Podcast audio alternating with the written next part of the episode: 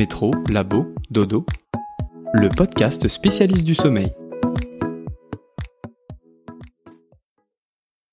Aujourd'hui, je suis ravie de recevoir à mon micro Laetitia, qui est une patiente atteinte d'un trouble d'apnée du sommeil.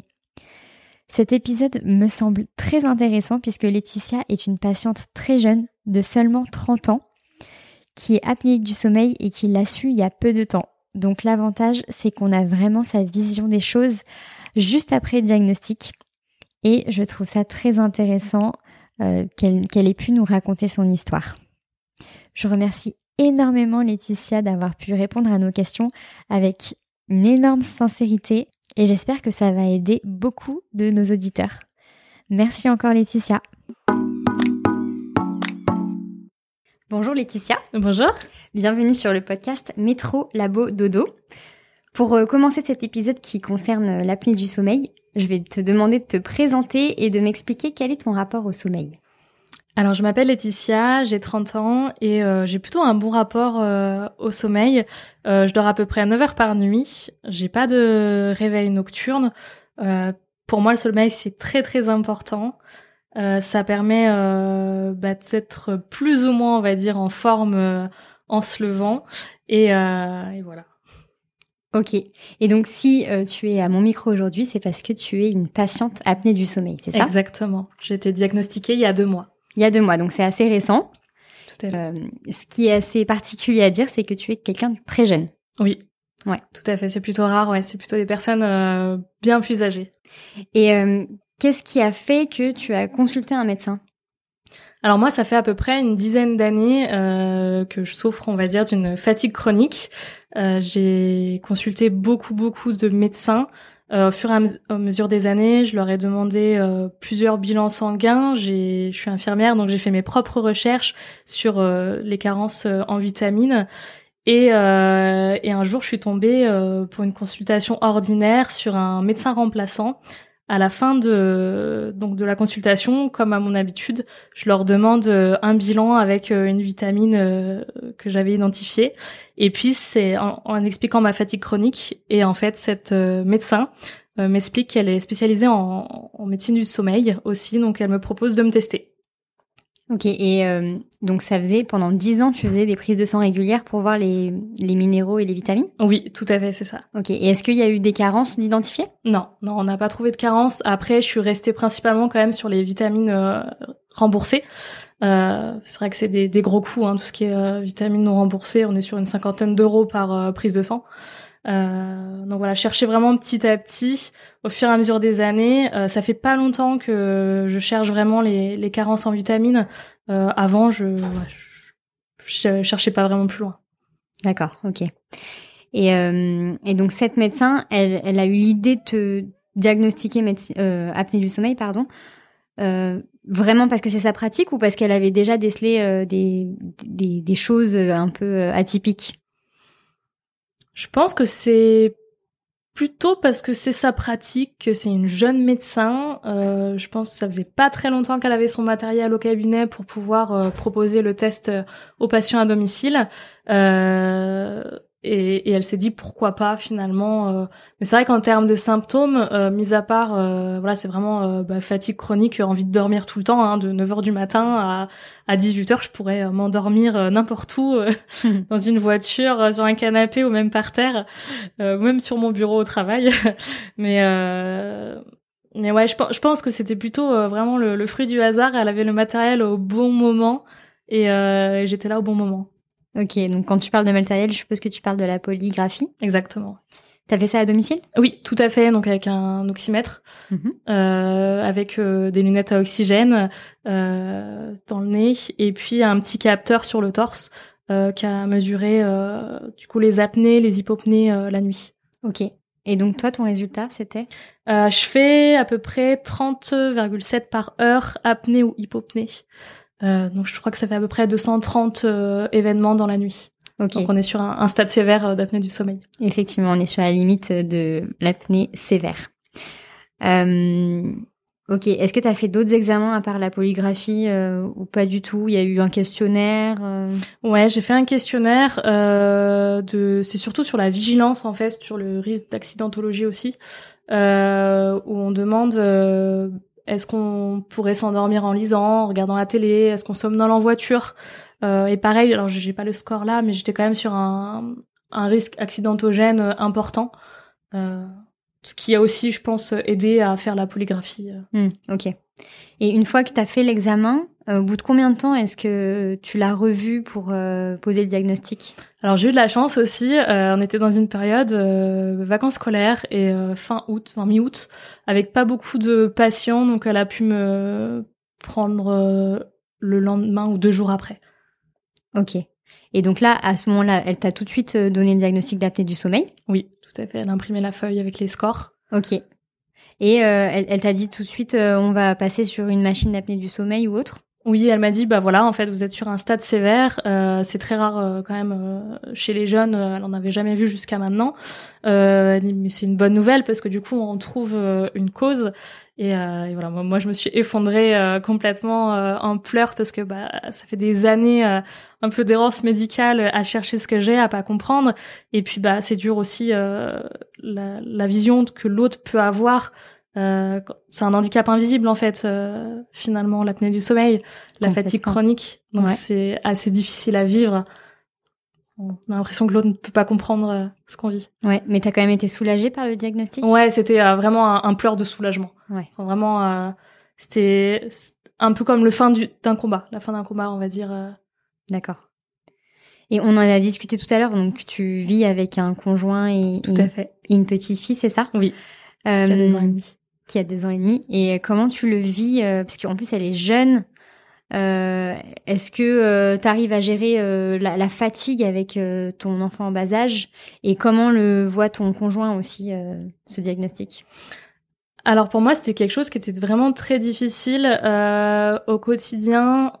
En fait, je suis tellement fatiguée qu'on va dire que après une journée de travail où ils ont jamais rien perçu hein, euh, dans mon travail parce que je, je me surinvestis pour pas que ça se voie, euh, je rentre chez moi en fait je suis juste épuisée donc euh, j'ai ma fille, je m'en occupe au mieux que je peux et on arrive après le repas et en fait je vais dans le canapé, j'y arrive plus, je, je fais plus rien, je débarrasse pas, j'ai pas de force en fait.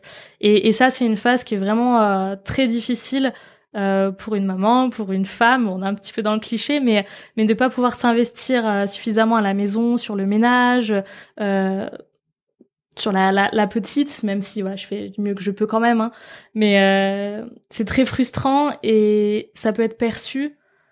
J'ai de la chance, j'ai un compagnon qui est, qui est merveilleux, mais ça peut être perçu comme de la fainéantise un petit peu en fait finalement. Ouais. et je crois que c'est le plus difficile à vivre, c'est d'essayer de faire comprendre à l'autre que non, c'est pas juste la flemme de faire le ménage et et voilà, et juste pas l'envie, non, c'est qu'on est juste épuisé et qu'on n'y arrive plus. Et j'ai une règle, euh, une règle à la maison, en fait, c'est à, partir de 21h, je fais plus rien. J'arrive plus. Donc je fais pas de ménage, euh, je fais plus rien du tout. Et je pense que mon compagnon a mis quelques temps à assimiler cette règle euh, parce que lui, voilà, il qu'on soit pas qu'on reste euh, bah, dans le bazar par exemple faut ranger et pas se retrouver le lendemain euh, dans le bordel. Mais mais pour mon bien-être et pour pouvoir tenir dans le temps ouais j'étais obligée de mettre en place des petites choses comme ça. Ok, mais du coup, au-delà de l'aspect physique, où tu te sens fatigué physiquement, est-ce que ça a eu des répercussions euh, sur ton mental? Oui, beaucoup. Ouais, alors je suis quelqu'un de très positif, donc j'essaye vraiment de toujours voir le bon côté des choses. Euh, mais on va dire que c'est un c'est quand même un combat contre son mental au quotidien euh, pour rester un peu forte et, euh, et, rester positive et se dire que allez ça va on, essaye de se forcer et, et oui il faut pas renvoyer cette image aux autres en fait euh, qu'on est qu'on est juste feignant et il faut faut pas qu'ils le perçoivent donc ok. D'accord et euh, donc une fois qu'on t'a posé le diagnostic, tu disais qu'on t'a tout de suite appareillé avec une machine d'apnée du sommeil. Tout à fait. Comment ça s'est passé euh, la mise en place? Alors du coup, euh, la médecin a directement appelé l'organisme prestataire qui m'ont où je suis directement allée chercher moi l'appareil d'apnée du sommeil pour aller plus vite. D'accord. Du coup, je l'ai eu euh, le soir même de mon diagnostic. Euh, ils m'ont expliqué comment le mettre. Alors moi, je suis infirmière, donc c'est un peu plus facile, on va dire, euh, euh, tout ce qui touche à la santé à installer. Euh, donc je l'ai installé moi, et puis euh, ça a été un peu plus difficile après. C'est plus pour s'adapter à tout ce qui est masque. Euh, le côté euh, air qui, qui voilà souffle euh, souffle de l'appareil, je trouve c'est plus une grande bouffée d'air, donc c'est pas du tout quelque chose de désagréable. Au contraire. Par contre, euh, voilà, le, le masque, euh, peut-être le côté jeune, je sais pas, mais euh, c'est ouais, c'est pas du tout agréable à avoir en appui sur le visage. C'est marrant, t'es bien la première personne qui me dit que c'est agréable de, rece- de recevoir l'air directement. Ouais. Pour l'avoir essayé, moi, j'avais trouvé ça assez euh, perturbant quand même. Le premier soir, je me suis allongée, je l'ai mis et euh, oh, c'est une grande bouffée d'air. Comme vrai. je me suis en haut d'une montagne, vraiment. euh, Ok. ouais, j'ai si je respirais en haut d'une montagne. Ah, c'est chouette d'avoir cet aspect du coup. Ouais. Et par rapport au masque, est-ce qu'ils t'ont proposé plusieurs types de masques ou... Je suis au cinquième masque. C'est vraiment difficile à trouver. Je suis bah, malheureusement entre deux tailles. Et on va dire que certains points d'appui sont douloureux au bout d'un certain temps dans la nuit. Donc j'ai encore beaucoup de réveils où je vais repositionner mon masque, comme ça souffle beaucoup d'air, mais en fait ça, voilà, le, le bruit après va aussi réveiller mon compagnon. Euh, c'est assez, pour l'instant c'est encore pas facile. Ok, ouais, ton compagnon, il le vit comment? Plutôt bien. Je pense que ça reste quand même un- invisible en fait, malheureusement. Même euh, même en étant appareillé ou bon bah ok, il y a un appareil, ça va aller mieux. Il a eu du mal à comprendre euh, pourquoi ça allait pas mieux tout de suite. Euh, il s'était vraiment attendu à, à ce qu'au bout d'une semaine, euh, c'est bon, je sois un peu métamorphosé. Ok. Et ça n'a pas été le cas. Du coup, je pense qu'il y a eu un peu de frustration aussi euh, pour lui, euh, un peu pour moi aussi. J'en ai reparlé au médecin. Et là où j'ai peut-être pas été assez accompagnée, c'était sur, euh, sur la suite, sur les symptômes, où finalement on m'a parlé plutôt de 3-4 mois hein, pour, euh, pour vraiment sentir les effets. Ouais. D'accord. Ça, j'avais pas cette notion au début. Donc là, pour le moment, tu ne sens pas vraiment d'effet. Y a un début quand même. Je trouve qu'il y a un petit changement.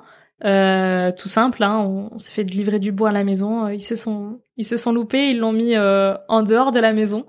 Euh, J'ai chargé moi euh, le bois euh, autour de la maison et en fait, je l'aurais jamais fait avant. C'est vrai. Ouais, j'ai, j'ai, je me suis fait la remarque moi-même. Je me suis dit, j'ai eu la force de le faire alors que avant, mais jamais j'aurais pu. D'accord. Donc même le côté, tu fais du sport ou pas du tout? Un petit peu. Ouais. Ok. Un petit peu, mais pareil, avec la fatigue, euh, au bout d'un moment, la fatigue, elle reprend dessus et j'ai plus de force pour aller refaire du sport. Ok. Donc là, pareil, je me remets tout doucement, euh, en espérant que du coup, cette fatigue chronique, euh, elle s'atténue euh, de plus en plus. Pour l'instant, ça va. Je sens que je retombe pas dans les... En fait, j'avais vraiment des phases de, de fatigue. euh, ça durait, allez, trois mois. Au bout de trois mois, vraiment, j'en pouvais plus. J'étais épuisée. Et puis, euh, pouf, ça allait un petit peu mieux. Et hop, ça allait, ça allait moins bien à nouveau. Et ça, j'ai l'impression que pour l'instant, je l'ai plus. D'accord. Je suis plus sur, euh, ouais, sur une remontée tout doucement, vraiment vraiment doucement, mais une remontée quand même, c'est l'essentiel. Et si on remonte vraiment loin dans le temps, est-ce que tu penses que c'est quelque chose que tu as depuis longtemps, euh, même avant? Tu disais que ça faisait dix ans que là tu, tu te posais vraiment des questions. Est-ce que tu penses que c'était même encore avant? Alors moi j'ai un principal euh, symptôme on va dire, euh, c'est le ronflement. Hmm. Donc c'est vrai que par contre je ronfle depuis mon plus jeune âge. Je pense, allez mes parents ils diront peut-être à 12 ans depuis, depuis que j'ai 12 ans. Euh, sur le sur le rapport, euh, mes ronflements ils équivaut à une euh, à une tondeuse. euh, je crois que ça fait 93 décibels, quelque Ouais. chose comme ça. je sais pas comment mon compagnon peut dormir avec moi, mais mais ouais, je pense que c'est bien plus jeune. hein. Ouais. Ok. Et à l'époque, euh, ils avaient pas fait du tout de recherche, ou quoi? Jamais. Ok. Jamais, jamais. Euh, alors, la fatigue chronique, je m'en plains vraiment, on va dire, depuis j'ai... ça a commencé euh, depuis j'ai 17 ans, 18 ans, 20 ans. Après, j'étais étudiante, donc je sortais un petit peu, donc je mettais ça sur le compte des sorties. Euh, mais je faisais partie de ces personnes euh, qui dormaient dans l'amphithéâtre euh, à l'école. Donc euh, je me disais soit je sors trop, soit il y a un problème. Et puis au fur et à mesure du temps, en arrêtant de sortir, j'arrivais pas à récupérer. Donc je me dis non, il y a un problème. Après quand même, ça me fait penser à quelque chose, c'est que au-delà des sorties, tu as quand même choisi le métier d'infirmière. Tout à fait. Est-ce que tu avais des horaires très décalés ou?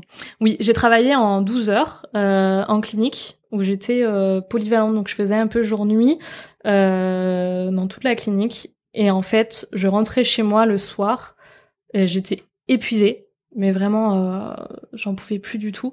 Et sur mes jours de repos, j'arrivais plus à rien faire, au point un peu de me désociabiliser. Euh, ma mère voulait passer me voir, je lui disais non. Euh, j'avais pas la force en fait, j'avais la force de voir personne, j'avais pas la force de sortir de chez moi. Euh, C'était canapé toute la journée, je dormais euh, toute la journée. Euh, le lendemain, même si je travaillais de jour par exemple, le lendemain à 10h, je dormais dans mon canapé hmm. jusqu'à parfois 14h. Ok. Et là, donc on en parlait tout à l'heure, tu as changé de travail. Oui, tout à fait. Et tu as des horaires déjà plus normaux. Exactement. Donc là, je suis en horaire de journée, je travaille pas, pas le week-end, pas les nuits. Euh, mais cette fatigue était toujours intense. Euh, je la retrouvais surtout le matin. Euh, j'ai pas mal de, de routes pour me rendre à mon travail. On va dire une cinquantaine de minutes. Et, et en fait, vers, sur la route, j'étais très fatiguée. Puis vers 9h, pareil, une grosse envie de dormir. vers 15h, il m'arrivait même de de mettre mes coudes sur mon armoire de mon bureau et fermer les yeux deux minutes, euh, vraiment à plus en pouvoir. Et puis pareil, vers 16h30, 17h, alors de partir, euh, grosse, grosse fatigue, euh, envie de dormir à nouveau. Et si je rentrais à la maison, qu'il y a personne, je faisais une petite sieste. Et puis sinon, voilà, je renchaînais jusqu'à mes 21h où, où j'arrêtais tout. ok. Tu me parlais aussi d'un autre symptôme qui m'a fait tilt tout à l'heure, c'était le fait que tu es mal à la tête. Oui, tout à fait. Je suis une migraineuse depuis que j'ai à peu près 16 ans. Euh, vraiment des grosses grosses migraines. Donc euh, on a essayé euh, une, contraception un peu spécifique euh, Cerazette pour voir si ça pouvait réduire un petit peu ces migraines. ça n'a pas fonctionné. J'ai passé des IRM quand même pour contrôler, donc il y avait rien de particulier. On est quand même une famille de migraineux. Et au fur et à mesure des années, je suis tombée sur un médecin un peu plus ancien euh, qui m'a mis sous bêta bloquant, donc euh, du propanolol, et ça a été miraculeux. Ça a vraiment réduit euh, réduit les migraines. Après, c'est vrai que sur le sur la polygraphie, au final, je tachycarde quand même un peu dans la nuit. je désature aussi, donc ça peut être aussi peut-être la cause de ces migraines. À voir dans le temps, justement. Ouais.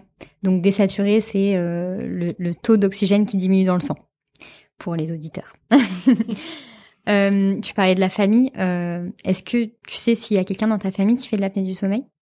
J'avais ma grand-mère euh, qui faisait de l'apnée du sommeil. Euh, je sais pas la cause exacte, mais elle était appareillée quand même relativement tard. Euh, après, non, dans, dans ma famille, non, j'en ai pas d'autres. Par contre, la médecin m'a vivement invitée euh, à orienter mon grand frère et peut-être ma mère et voir plus tard ma fille à consulter justement pour être dépistée. Ok. Euh, j'en parlais justement avec euh, avec euh, le docteur Degré qui est sur un autre épisode concernant l'apnée du sommeil et elle me disait que souvent l'hérédité c'était par rapport à l'anatomie du visage. Alors les auditeurs ne te voient pas, mais tu n'as pas cette spécificité de la rétrognathie, c'est-à-dire le, le menton en arrière. Alors, est-ce que tu sais s'il y a d'autres causes qui sont derrière?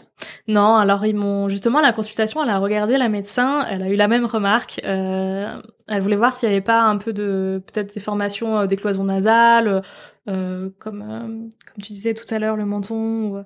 Et, et, elle a rien vu de, de particulier, mais elle m'oriente quand même euh, dans quelques mois voir une ORL justement voir s'il peut y avoir une cause mécanique, une chirurgie qui est possible, peut-être pour supprimer cette apnée du sommeil, mais sans grande conviction. Ok.